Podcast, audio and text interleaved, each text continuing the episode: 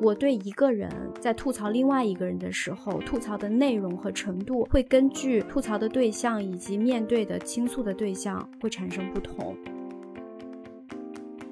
他觉得我和他应该是最亲密的人，我可以跟他吐槽我所有的朋友，但是我不能跟我的朋友吐槽他。你不能跟你次亲密的人吐槽你更亲密的人。是这个人身上让你觉得不舒服的点，以及你们关系当中产生的一些问题，恰恰是能引起你更多情绪的。更多的情绪就需要更多的发泄出口。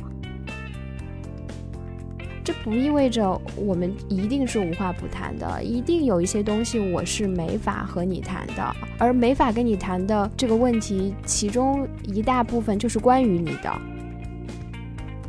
你会觉得，哦，我对这件事情的负面情绪得到另外一个人的认可，你你会有一种陪伴感和认同感。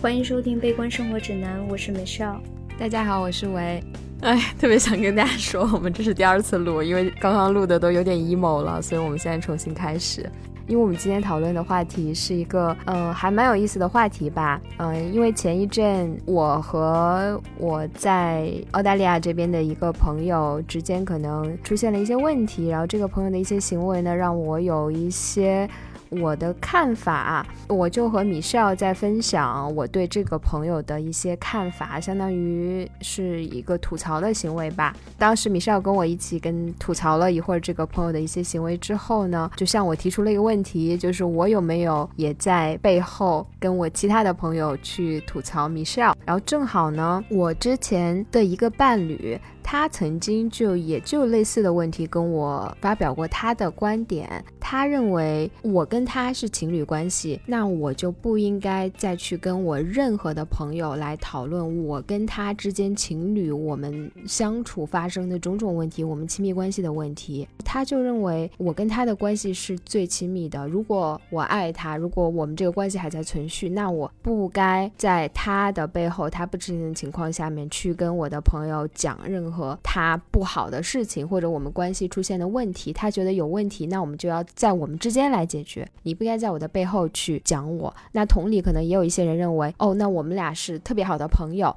我们俩发生的问题，或者你对我的看法，你就应该直接跟我讲，你不能在背后去跟你的其他朋友去吐槽我，而你在我的面前没有跟我讲过我的这些问题。我们今天就想来聊一下，我们是不是同意这样的一种看法？对，其实这个问题最初就是我抛出来的嘛，在听着你。说另外一个人的一些事情的时候，我们两个吐槽的起劲的时候，我我其实还心里挺担心的，就对你发出了灵魂拷问。然后你也跟我讲过，你当时的这位伴侣，他当时还是很关心我怎么看他，他可能比较担心你跟我讲你们之间什么争吵的时候发生的一些事情。我我觉得是不是他特别在意外界对他的看法，于是他特别怕你跟他讲的关于你们之间的事情，以及关于他的一些描述。是不客观的，不符合他对自己的认识的。他有一个观点，就是他觉得情侣之间的这种，如果把你生命中的各种关系化成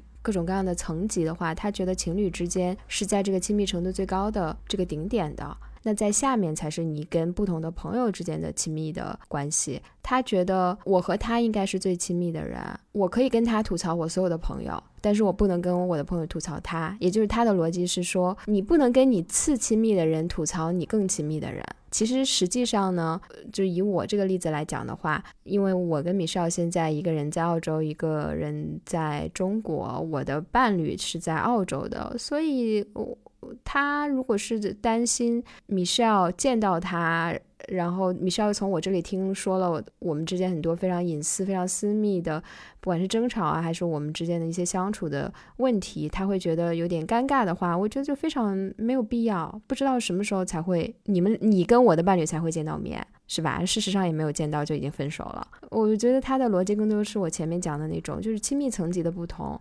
嗯，这样听下来，好像他把这种亲密度理解成一种封闭度，就是说，如果你跟这个人的关系是亲密的，那么你们之间的任何对话、你们之间的交互发生的事情，应该是一个像一个密闭的空间、密闭的盒子。这扇门关上，你们在里面悄悄做任何事情，讲悄悄话，甚至你们之间去互相吐槽整个世界，这都是属于你们之间非常亲密的那种那种经验。那么，如果你一旦把这扇门打开，让另外一个人知道这间房子里面这个私密的空间里面发生过什么，好像就会对你们之间。间的这种 exclusivity 产生一种挑战，所以他好像是在用这种封闭性的程度来判断一个人跟另外一个人的亲密程度。对这种封闭性和亲密性的这种要求，让人感觉他对这段关系的占有欲似乎是更强的。你觉得有没有这方面的因素？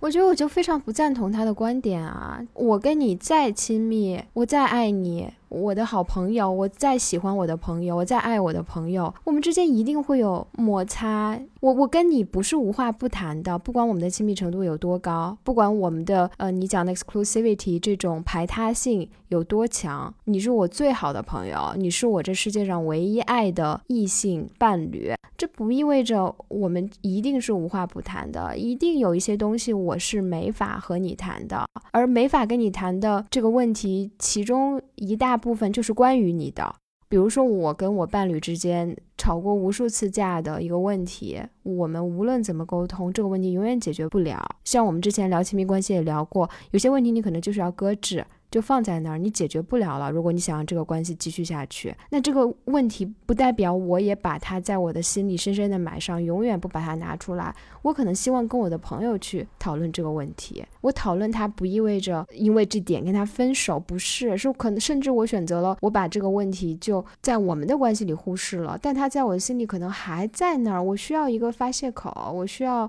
把这个问题拿出来跟别人去讲。这不代表我不爱你，不代表我对这个关系没有信心。或者不想努力，相反，我可能在努力。我跟朋友去聊这个问题，可能就是为了把我跟我伴侣之间的这种 tension 这种张力让它舒缓一点。这这是一个我觉得反而去维系这个关系的一个行为。从某种角度上看。我在想我自己嘛，就是我跟你在讨论你跟我讲的那些别人的事情的时候，尤其是吐槽的部分，我会觉得还蛮爽的。跟我很好的一个朋友去吐槽第三者，因为往往我们在讲的那个第三者，可能我跟他不认识，我跟他的关系很远很远。我如何根据你跟我讲的这个一面之词，去对他有一个负责任的还是不负责任的一个 judge 的话，我觉得都对他不产生任何的影响或者伤害。所以我在做这件事情的时候，我。似乎没有任何的压力，但同时我就在想，我有没有同样的行为？比如说，我有没有跟你，或者是跟其他人，我的伴侣去吐槽，就是我的朋友或者怎么样？我发现我也是会有的，但是我对一个人在吐槽另外一个人的时候，吐槽的内容和程度会根据吐槽的对象以及面对的倾诉的对象会产生不同。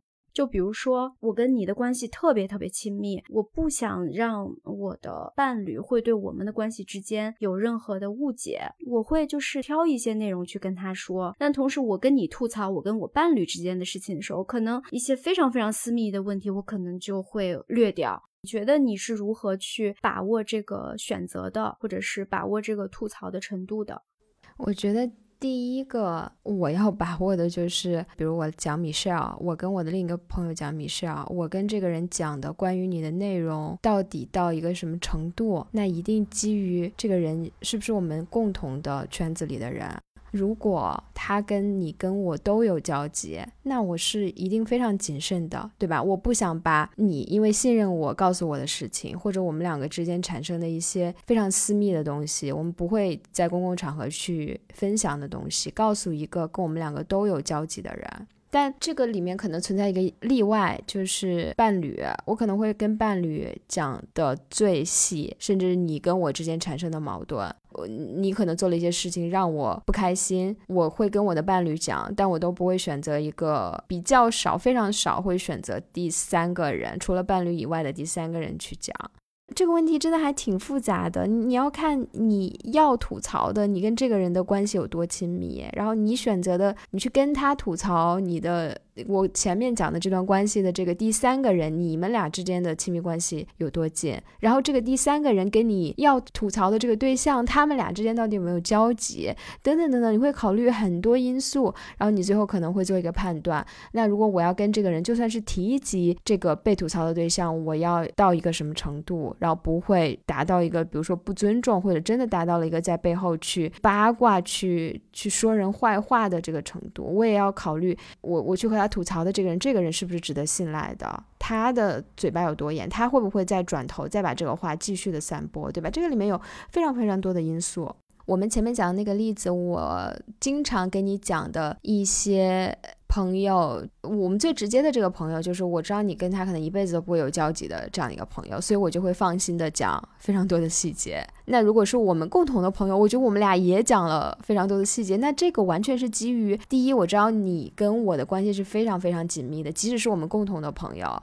反而我们俩吐槽的更爽。第二就是我知道你是一个。值得信赖的人，你不会，你再转头跟别人说，哎，喂，那天跟我说他那么那么看你，对吧？你肯定不会这么说，所以我就更放心的跟你讲我最真实的想法。那你对我们俩之外的第三个人，我对第三个人的想法，那一定是有好有坏的，对吧？很少我就对这个人觉得全都是好的评价，好的评价溢美之词，我给你夸，在微信里夸他夸了半天，那一定有我看不惯他的地方，或者说我可能试探着。问你，哎，你是不是觉得那个人这一点你也看不惯？然后我们俩嘎嘎，然后开始吐槽，然后这也是我们建立关系的一种方式，是。我觉得这点我非常认同，就是两个人去共同吐槽第三人，肯定是最爽的、最开心的。很少见到两个人一起在那疯狂去夸第三个人，然后说：“哎，那个人真好，真优秀。”然后另外我也觉得是，往往其实就是两个人共同吐槽的时候，觉得两个人找到了很好的那种交往、增进关系的一个一个基础。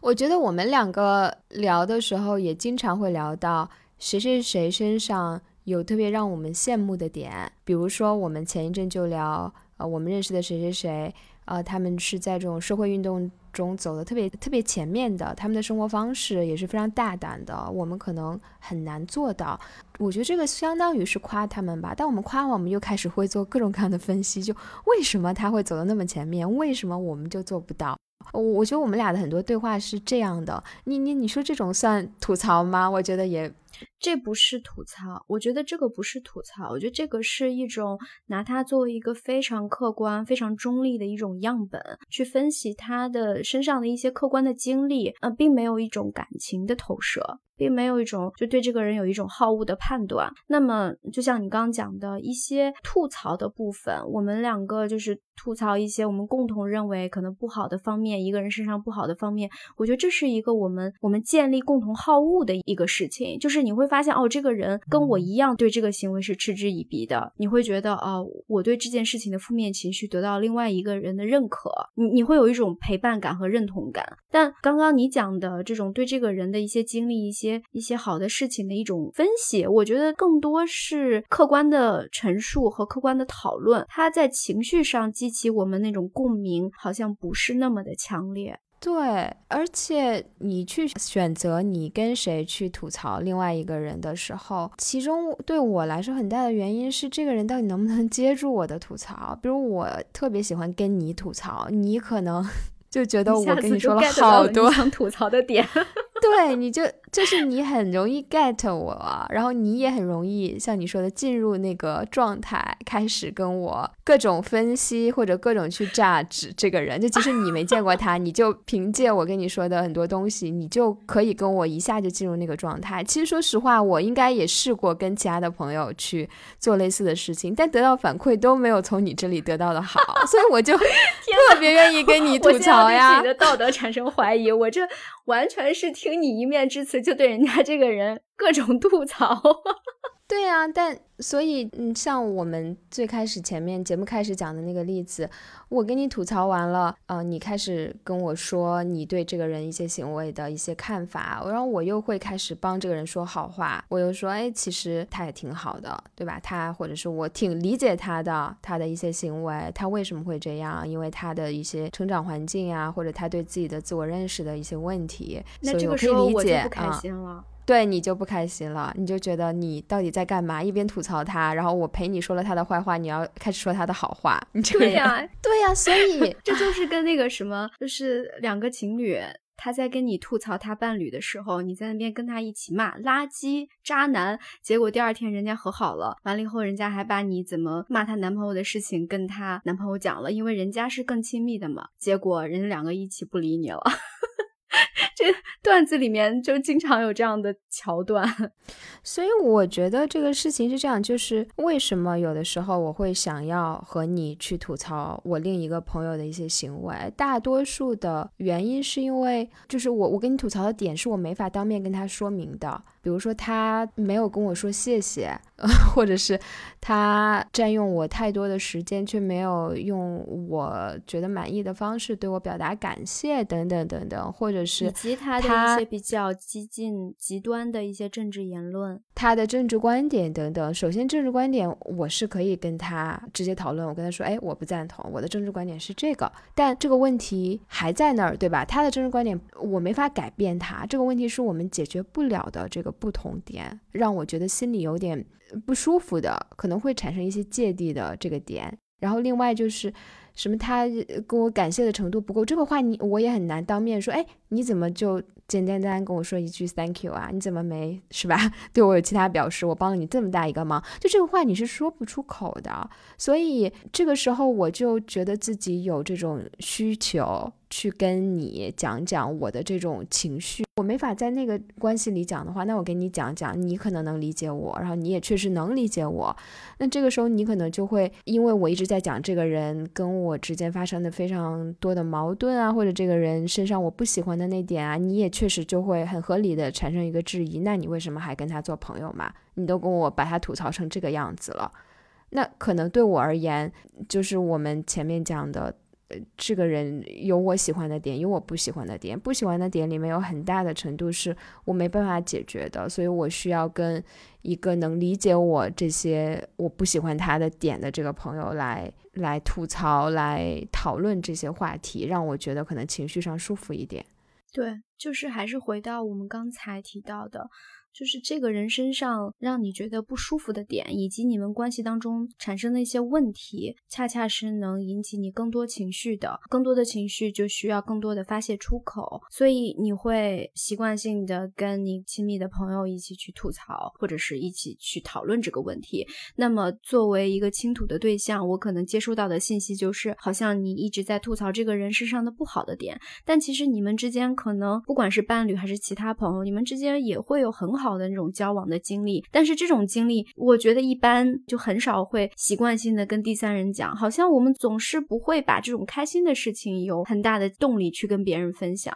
也有吧，比如说，我记得我刚跟这个朋友认识的时候，我可能就会跟你说，哎，今天我在哪儿哪儿认识了这个女生，我们俩聊得还挺开心的，可能就这样。然后我就会给你讲一些具体的事情，哎，她是哪儿的人，然后她的背景是怎么样的，然后我们聊了什么，对吧？就会聊一些这个，然后 that's it，但也不会引起太多的是吧讨论，就不像吐槽会那么引起一些话题。对，就是你跟我分享的，你跟这个女生认识了，大多数是一种描述性的探讨，没有观点。对，没有观点，但是吐槽就是很有有鲜明的观点，大多数时候是一种否定的观点。就还是我说的，刚才提到，就是情绪会很饱满，所以这也给我作为一个倾听者，就会留下很深的印象。还有一个现象，我观察到的就是，我发现我也会有这样的需求，而且也经常会跟其他的朋友讲。我们之间的一些事情，有时候，比如说遇到一些我自己可能觉得不是很好的一些事情，我可能就会说，我有一个朋友，他怎么怎么样，但我不会讲说啊，跟我一起做播客的那个朋友，就是当一些事情它变得比较负面的时候，或者或者说我倾吐的对象他是跟我离得比较远的，我可能就会用匿名化的方式来处理我想吐槽的这个信息。我不知道你有没有这样的一种习惯。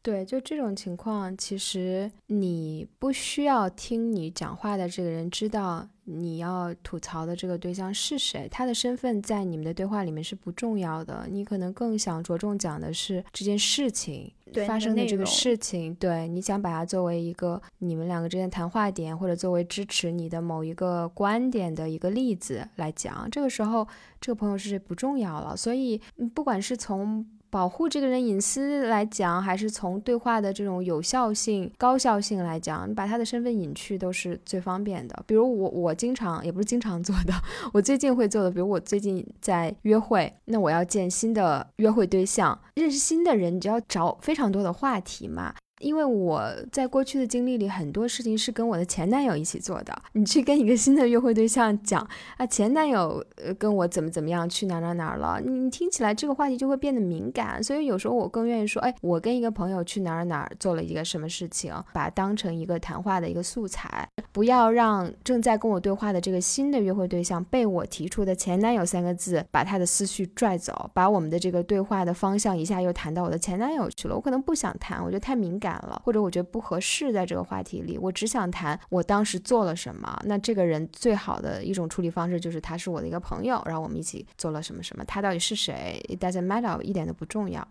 其实我觉得在这个过程当中，保密性和信任程度是很关键的。我我为什么会有节目开始我提到的一个灵魂拷问？我不知道你，因为我自己觉得我可能会很介意我被讨论。我知道可能会被讨论，而且大概率会被讨论。但是如果我不知道，我就当它没有发生过。但是假如说有一天，另外一个人告诉我你被这样讨论了，而且相对来讲是一个比较负面的，那我可能真的就会很伤心。但如果说我不知道，我不被告知，我可能即使我知道这种事情每天都在发生，每个人都可能在做这件事情，我也不会经常的会去怀疑我的朋友会怎么怎么样。就上一次咱俩吵架嘛，你也提到你可能。会跟你的伴侣去讨论我们之间的争吵。我可能在那个当下，我就会觉得心里我说你坏话，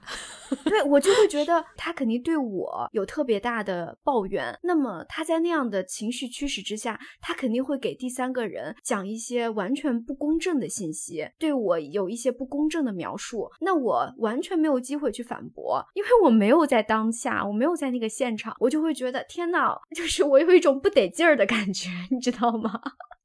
但是我觉得我这个想法也是非常不健康的。就首先我没有办法去控制跟我吵架的对象，人家在当下如果很无助的情况下，有情绪的情况下，需要找什么样的发泄的渠道，以及跟别人怎么去舒缓这件事情。我觉得这是人家的权利，人家的自由。我为什么连这样的事情都要去控制？我觉得这个问题确实是我自己的问题，天蝎座 导致的。同时，就像你说的，我也会跟我的伴侣去讨论我的。各种朋友，他们身上发生的事情，我也会讨论。即使他们身上发生的事情跟我讲了，我可能会跟这个朋友讲一些我自己的一些建议或者是一些看法。但是我可能当时给他的建议和看法是出于他如何跟我讲这个事情的，以及我对他的情绪的一种一种观察。这种观察和揣测是出于好的目的，为了安慰他，为了让他平稳的度过。但同时，我我又有自己的想法，我有自己对这件事情的客观的看法。比如说，如果是我，我会怎么做？我可能会按照我跟他讲的说的方法，就是完全相反的方向去走。这样的情况下，我可能会跟我的伴侣去讨论。这个好像也不是出于一种非常 evil 的想法才才去吐槽，或者是才去做一个两面三刀，然后前后不一的这种行为的。我觉得这很正常啊。就是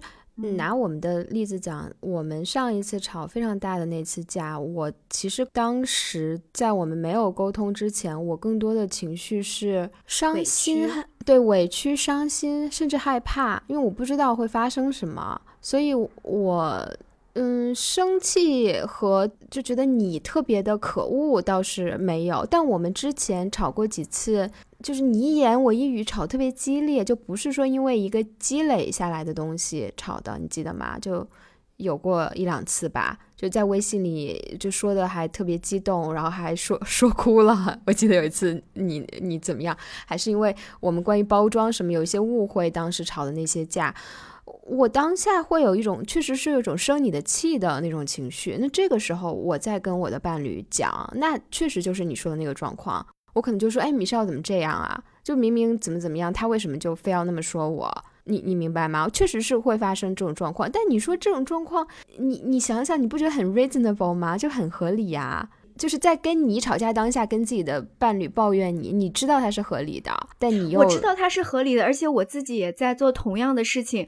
但同时我还是会当这件事情真真实实发生在我身上的时候，我知道的时候，我免不了我会生气，我会难受。但你你非常清楚，对你的这个评价只是针对你当时的一时的行为的评价，不是对你这个人的一个判断吧？对吗？我说当时米少怎么这样，他怎么能这么说我？我说的是你的行为，不是说哦他这人就是这样，他这人就 evil，我有可能会这么说，对吧？就我生气的时候，对你不知道啊。但是我对你的评价可能一直都是变的。我今天跟你聊的特别开心，我觉得哇，我怎么有这么好的一个朋友，对吧？明天我们俩吵翻天了，我就觉得这怎么这样啊？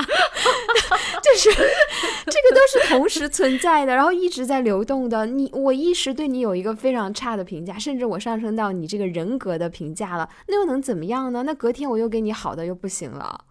哎，但是我就是特别受不了别人对我人格的评价，就是我一旦往那方面想，我都会觉得有点受不了。我就会觉得我好想跟他 argue，我好想我在那个现场，但凡他有这样的想法，我就在那个现场跟他 argue。天呐，那那这样的事情说明我就是特别在意别人怎么想我，别人怎么看我，对吧？我觉得我们都是在意的。我觉得只要我们两个现在的关系还是特别好的，我就能接受。那如果有一天我们俩就绝交了，然后这个时候你的伴侣说说你绝交之前米少曾经这么这么说你，我就会觉得，哎呀。那，那就是就是因为他这么看我，所以导致我们友情的破裂，我就会特别的伤心，我就会觉得 it's not true，就是他他那只是我的一面，我还有很多很好的一面，你为什么没有看到？你为什么因为这一面就要跟我断绝关系？只要我们的关系还存续，我就会觉得你一时对我们一次的争吵，我的某一个行为对我做出了一些判断，如果即使上升到我的性格、我的人格，我觉得也 OK，我可以理解。继续选择跟我做朋友，那一定说明我身上有一些点是你喜欢的，是你需要的。我就觉得我是安全的，并不是我的这一点是一个 deal breaker，一个天大的问题，导致你必须跟我断绝关系。那我就会觉得很伤心，我甚至有可能会自我攻击。真的是这样吗？哎，那我觉得你这一点还真的是挺好的，就是。你有足够的对这段关系和这个人如何看你的一种安全感，我就会觉得我自己心中的那种特别难受的那个源泉来自于我明明白白的意识到了他确实对我这个人的某一点是这么不满意的。那这个时候这个东西就如鲠在喉，就我没有办法去不看到他，不看到他对我不满意的这一点，即使他继续跟你在一起，还每天说爱你也不行。你怎么又说？我现在在讲你。OK，OK，got it。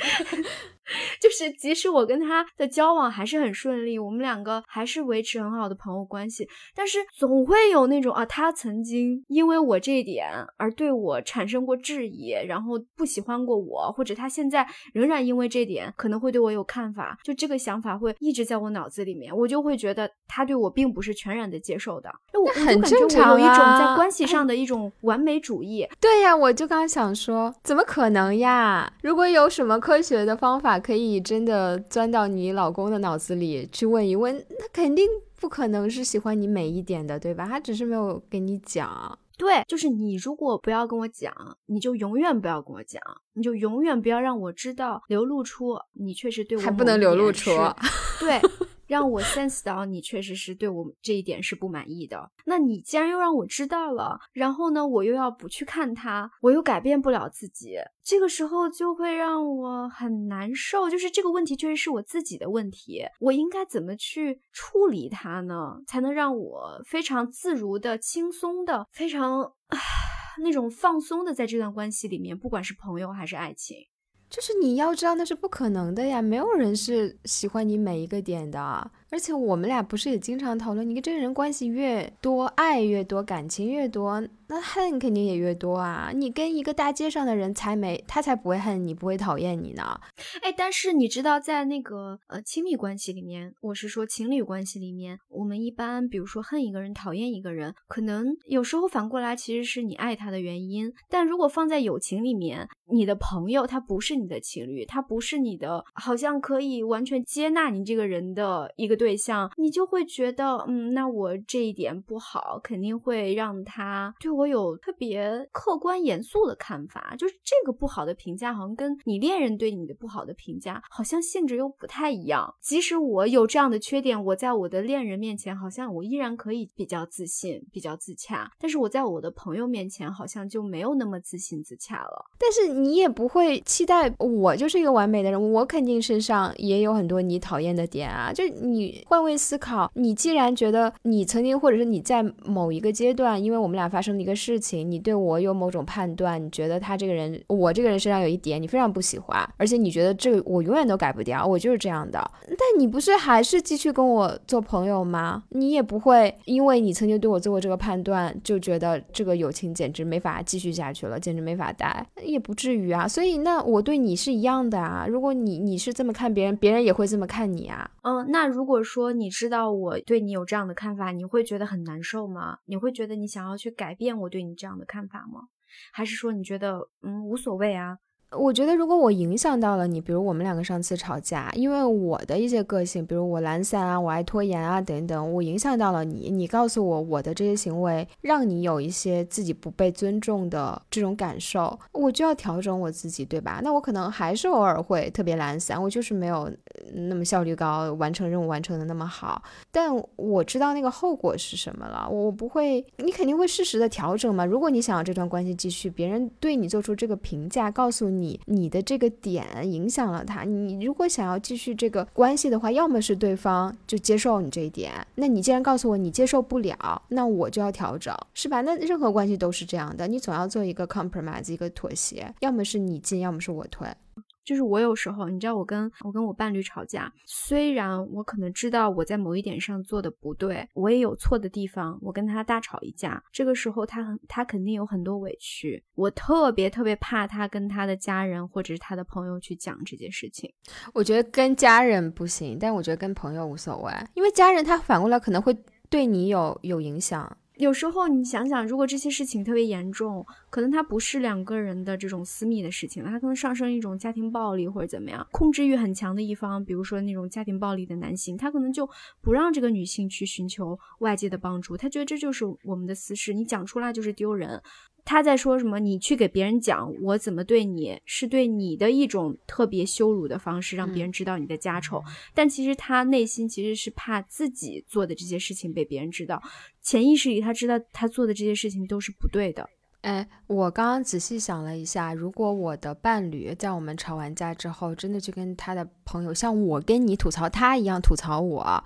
我也会非常的生气，非常的不爽。但是这个事情基本没有发生过，这也是为什么一开始我想问你，如果你的伴侣已经提前跟你讲过，说对于你把我们之间发生的不管是好的不好的事情跟别人去分享，他会很不舒服。你你会怎么想？你会觉得他的担心，他的这些点都是很不必要的吗？仔细想一下，我之前没有，根本就没有考虑过这个问题，就是因为我所有交往过的伴侣，我觉得他们都不会跟他们的朋友讲这个事情。我们俩也讨论过嘛，我觉得很多男生之间的友谊，他们不聊这些。我的伴侣一般跟我吵完架，就是在那儿闷着生闷气，自己闷闷的，他们绝对不会跑出去像我一样，打开微信就开始疯狂的给你发十条六十秒的语音，给你吐槽说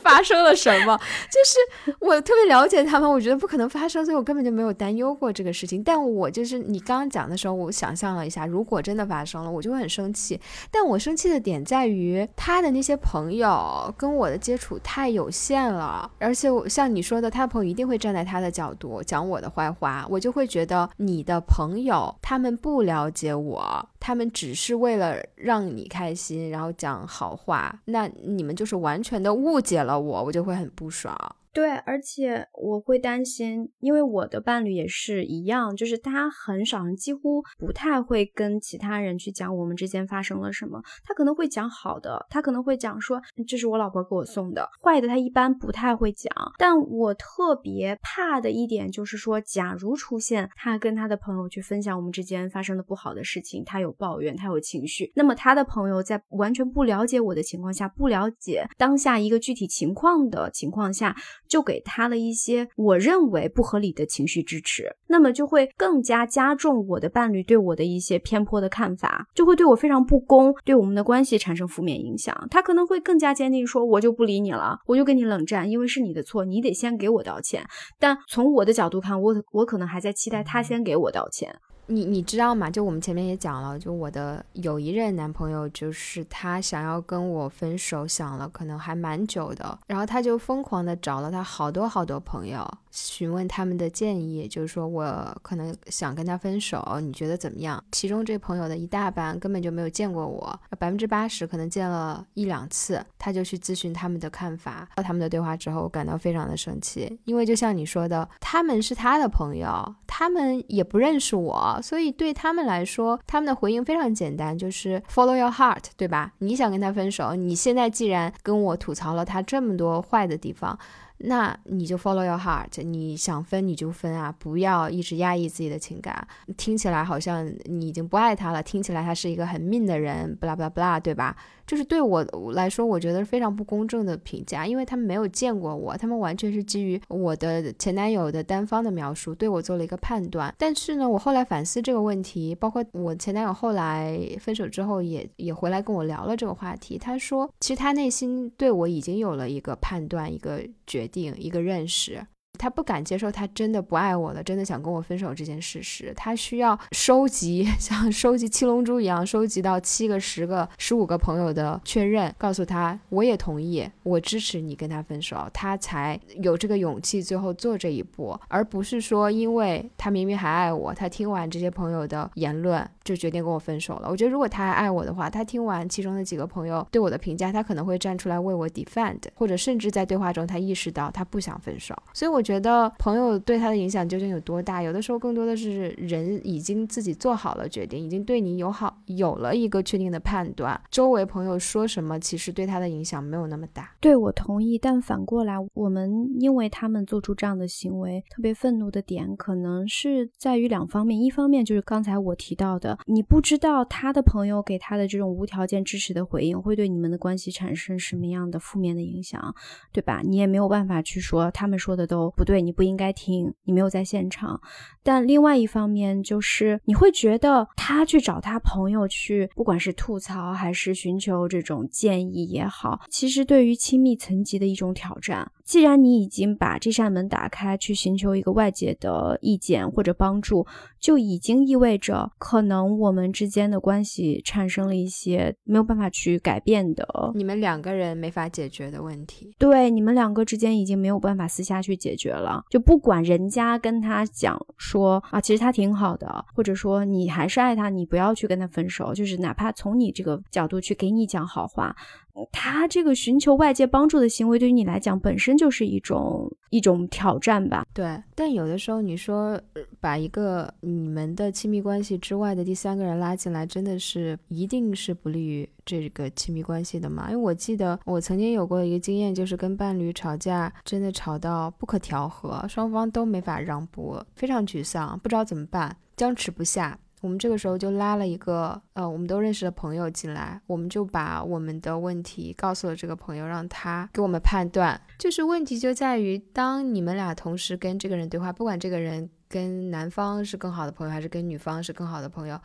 当他被架到这个呃调停人的这个位置的时候，他就被迫不得不，你知道，做出一些中立的一些说辞来调和你们。当他私下里，比如他跟我的前男友关起门，两个人在那个通讯软件上聊的时候，可能在说我坏话，但我一旦跟他们加入他们的对话，在一个群聊里面，他不可能一直讲我坏话了，对吧？所以他就必须来调和。所以那个时候，我们反而觉得好像确实是有用的。我们把我们的问题同时向同一个人去表述。当然，这个非常取决于这个人的智商、情商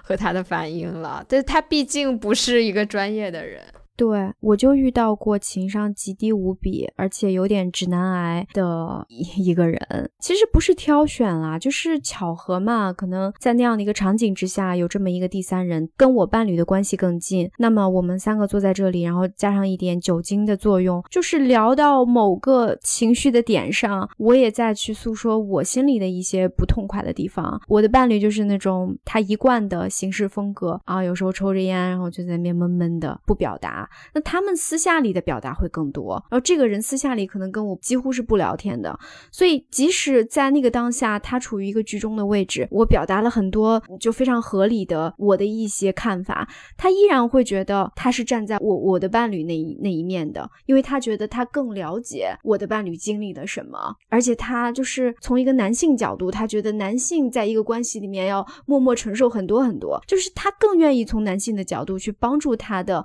男性同。同盟，所以当时跟他，我以为我找到了一个剧中的裁判者，但是当我表达完一通声泪俱下的时候，人家抛出了一通让我大跌眼镜的。立刻后悔言论，我当时就不说话，我站起来就走了。然后后面他在的那几天，我可能就一直就是很明显的不开心，很明显的就对他有情绪，对一个跟我没啥关系的人有情绪。就我觉得我可能也没有什么太高的情商，就是当下就情绪完全表达出来。但我觉得在那个居中裁判的当下，他就是一个非常失败的一个案例吧。嗯，反而会让我对我的伴侣更加生气。我会关起门来，我会把我对这个。人居中裁判的这个人的情绪发泄在我的伴侣身上，我就会觉得你交的是什么朋友？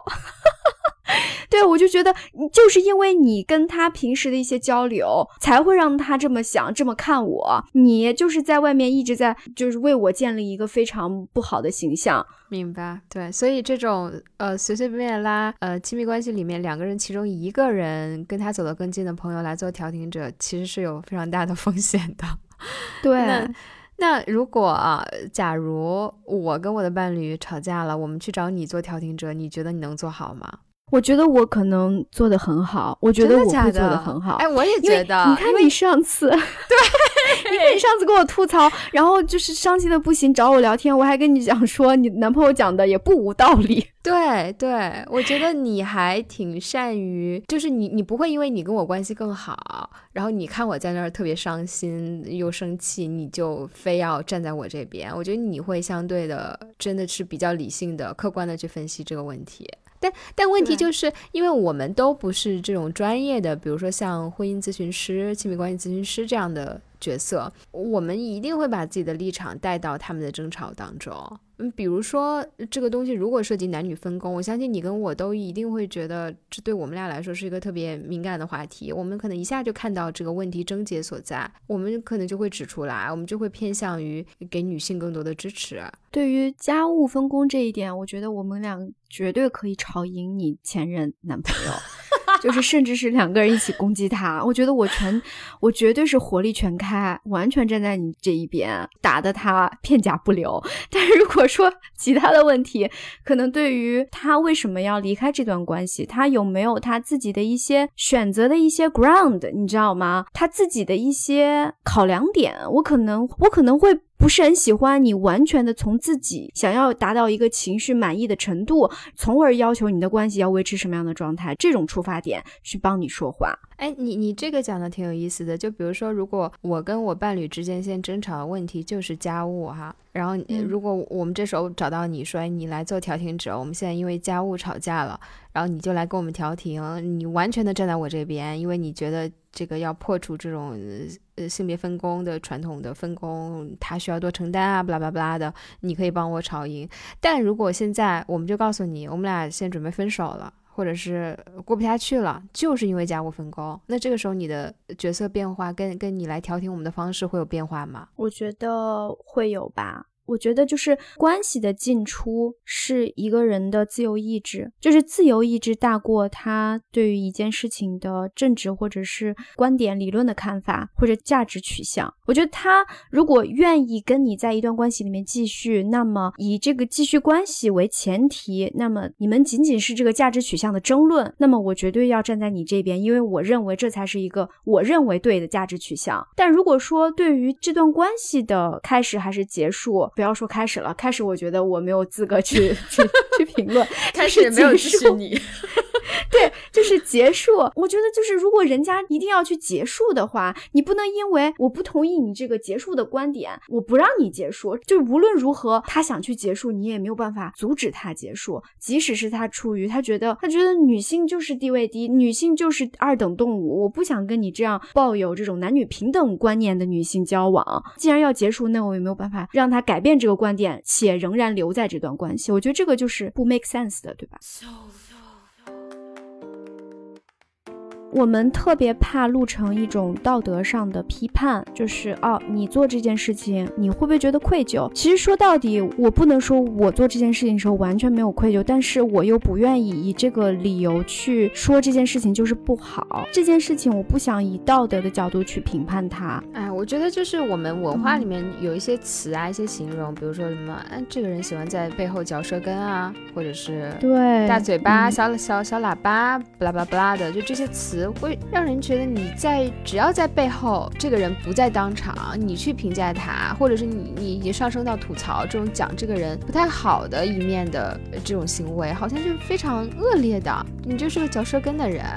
但像我们前面讲的，这个里面可能有非常多的层次可以聊。这个人的心理，他也不一定 就是嚼舌根，就是出于一个非常坏的目的。但你说你这个行为是不是一定就好的？一定是被谈论的那个人愿意看到的？那也不一定。你可能人家非常不想要被你来讨论。对，就是说这件事情可能确实很多人都在做，但是我们都自己在做，但不希望知道别人在对你在做这件事情。就是我们说白了，不希望。这些事情去见光，但至于它不见光的事情是不是一定是坏的，也不全然是这样。所以这个事情好像处于一种灰色地带，就是局限在一个非常私密的空间里面。我觉得就是无伤大雅，但我们又不愿意去讨论它。反正我个人的原则就是交朋友真的要谨慎。你要交值得信赖的朋友。你说今天让我们把这个东西拆解出来，你你到底什么原则？你选择跟谁吐槽谁，然后跟谁吐槽谁做的什么？你让我总结出来，我我其实真的很难讲。那时候真的更多的是一种感觉，我跟你之间的关系达到了一种我们可以去吐槽第三人的亲密感，然后我们同样还是信任对方的，我们信任对方不会再对别人吐槽我们彼此。就我觉得是一种人品的信任，包括我们自己在提到我们的朋友的时候，跟第三个人提到我们朋友的时候，我们选择怎么样的用语，怎么去讲述他。讲什么，这个也都是你的人品或者你行事风格，以及你对怎么去尊重别人、怎么处理这个界限的一种体现。其实真的就是一种感觉。我觉得你只要是一个人品还行的人，我相信，嗯，不用想太多吧，就是按你的一般的行事风格来吧。总之是非常非常复杂的一个事情，它可以在电光火石之间发生，在脑袋里面发生很多这种考量。你在选择跟别人去聊，不一定是吐槽啦，就是可能单纯的一种转达分享，或者是聊你听到的第三人的信息。可能你真的要对这个信息的内容，以及对方在跟你分享这个信息的时候，是不是愿意漠视还是明示的方式告诉你这个东西是不适合再去跟其他人去讲的。对，你要有敏感度。从你。有一对，而且从一个怎么讲 common sense 的角度，你都你都会觉得这个事情是一个非常非常私人化的事情。好的，那我们的结论就是吐槽是可以的，无伤大雅的，大可不必 在道德上有压力的行为。但就是说，一定要在安全、谨慎、信任的环境下去做这个行为，听起来很像性行为。好吧，好的，希望大家今天享受从这期节目能听到一点内容吧。希望我们没有聊得太散。欢迎大家在评论里面和我们吐槽其他博客，这个很危险，完全是一个公开的空间，看你们自己选择喽。好的，拜拜，下期见。